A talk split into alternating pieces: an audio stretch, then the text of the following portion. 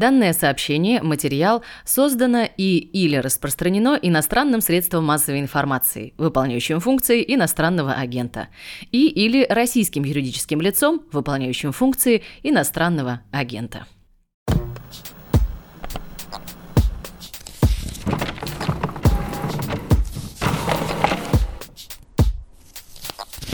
24 февраля жизнь наша изменилась. Драматическим образом вместе с изменениями нашей жизни изменились в том числе и читательские привычки.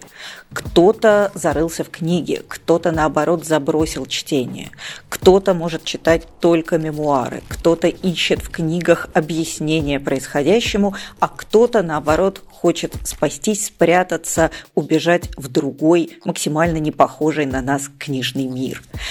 Решили, что сейчас самое время для того, чтобы поговорить с хорошими людьми о чтении в плохие времена. Наш новый подкаст будет называться «Предисловие», и в нем мы будем обсуждать с нашими гостями, что они читают, почему они читают именно это и как оно им помогает. Я книжный обозреватель «Медузы» Галина Юзефович. Слушайте наш подкаст «Предисловие» на всех платформах.